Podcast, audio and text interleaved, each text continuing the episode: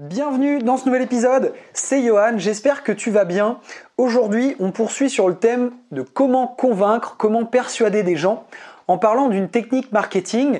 Et ce que je voudrais t'expliquer euh, aujourd'hui, c'est comment vendre sans vendre. Alors, je parle beaucoup de vente sur ces derniers trucs, sur euh, l'aspect conviction, l'aspect persuasion. Pourquoi? Eh bien parce que tout simplement, convaincre, c'est le cœur de la vente, c'est l'enjeu principal d'un vendeur.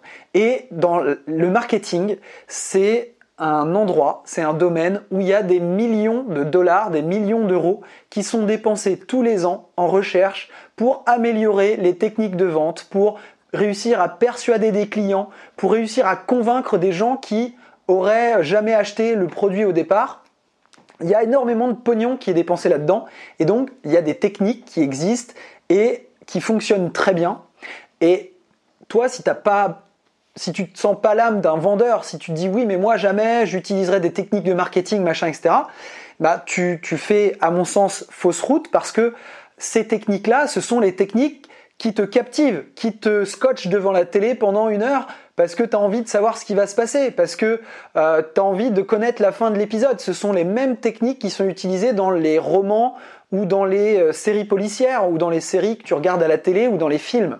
Et donc, connaître ces stratégies, connaître ces méthodes, c'est ce qui va te permettre toi aussi, bah, d'une, de pas te faire arnaquer par le moindre truc qu'on pourrait te vendre, et de deux, d'être plus intéressant et de réussir à capter ton auditoire. Si aujourd'hui tu es un petit peu en galère pour euh, finir une conversation, qu'on te coupe la parole, etc., parce que tu te sens pas intéressant et que tu veux gagner de la confiance, c'est bon de connaître ces techniques de marketing, justement pour pouvoir les utiliser.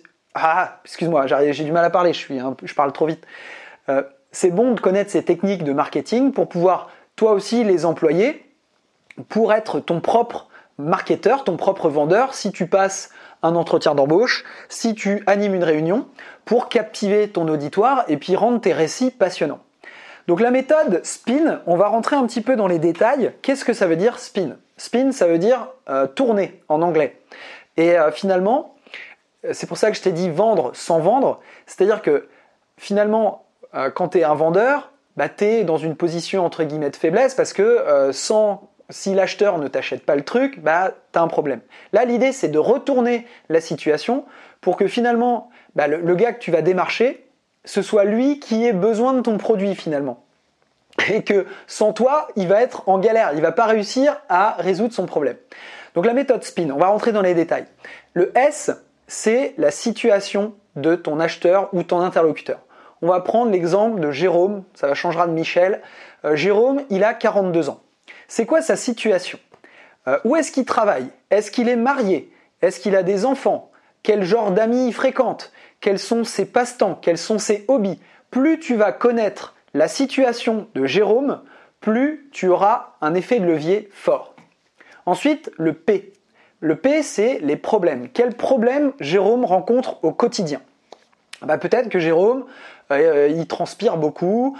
Euh, peut-être que Jérôme, il, passe beaucoup de temps dans les transports et ça le frustre.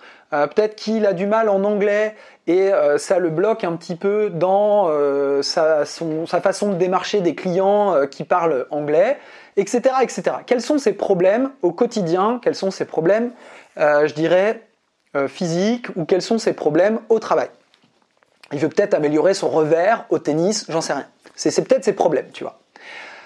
L'implication quelles sont les conséquences Le I, c'est implication. Quelles sont les conséquences en fait du problème? Euh, Il parle pas anglais, du coup, il n'a pas la promotion qu'il voudrait avoir.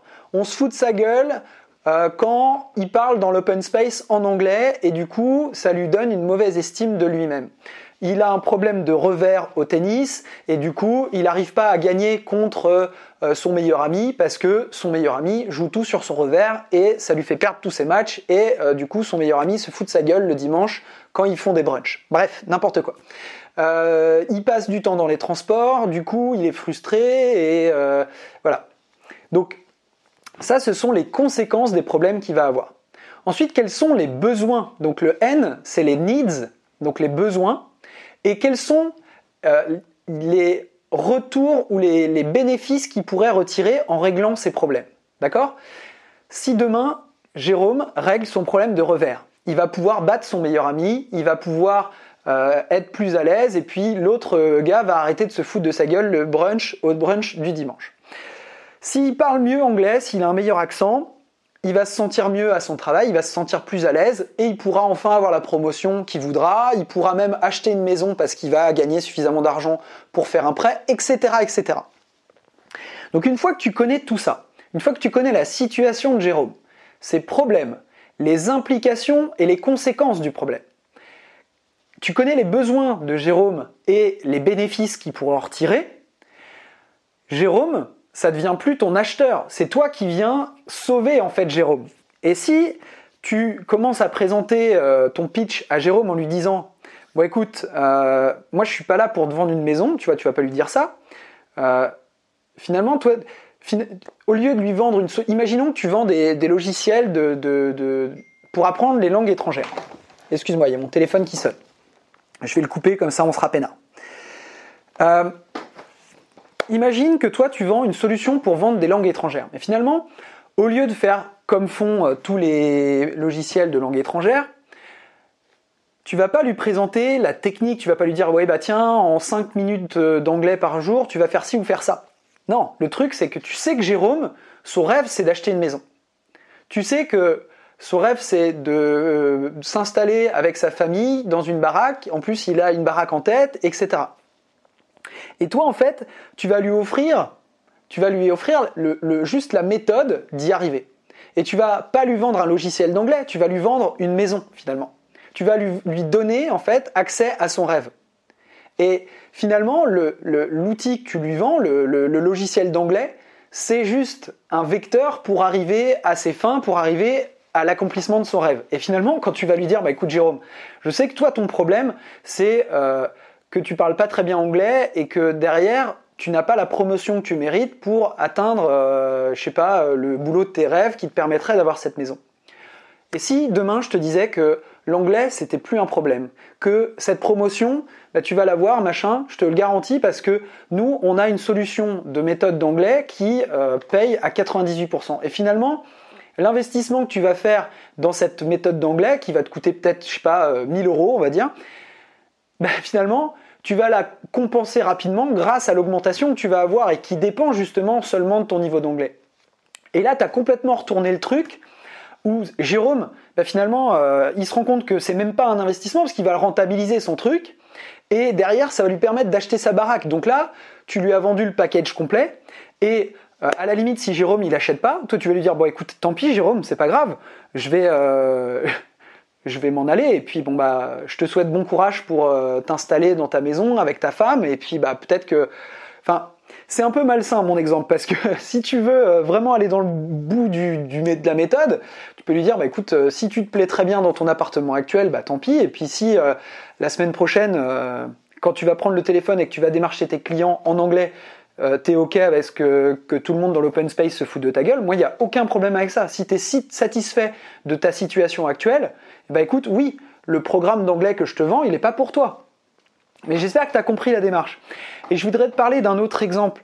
Euh, L'autre jour, j'ai un copain, tu vois, on est sur un, projet, on, fait des escape games avec mes potes là. On a, on a une équipe d'escape games, on est euh, plutôt pas mauvais. Et on a gagné quelques, un tournoi notamment à Toulouse.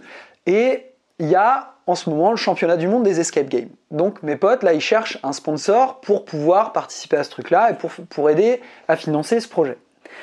Et ils ont été démarchés euh, une asso, et l'asso leur disait bah, Je comprends pas bien euh, ce que vous nous vendez vis-à-vis de, euh, ce projet de sponsoring, machin. Le gars, il fait Mon pote lui dit Non, non, mais on, on on vous vend rien du tout. Ce qu'on vous propose, c'est une opportunité de vous faire connaître, d'avoir, de profiter d'un buzz médiatique que de toute façon on va avoir avec ou sans vous.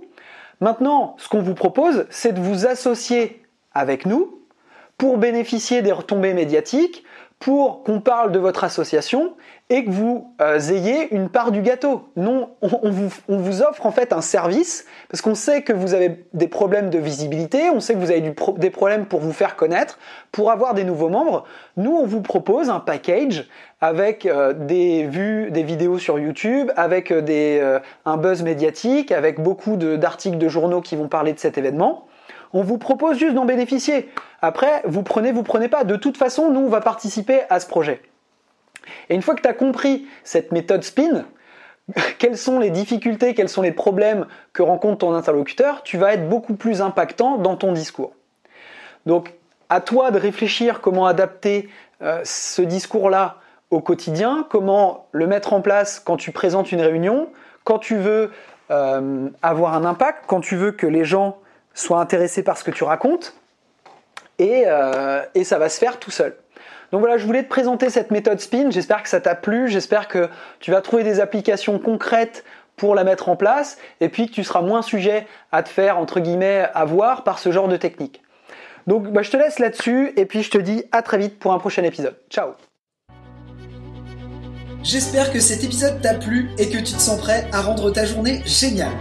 N'oublie pas de télécharger une copie des 68 commandements du leadership sur johan-homme.fr. Si tu aimes ce podcast, je t'invite à mettre une note sur iTunes ou sur SoundCloud pour le faire connaître. N'oublie pas, nous sommes tous des leaders. On a tous le choix de vivre la vie que l'on mérite. Ce sont tes paroles et surtout tes actions qui déterminent la vie que tu mènes. Sois le leader de ta vie, sois humble et sois optimiste. Je te dis à demain pour un nouveau podcast.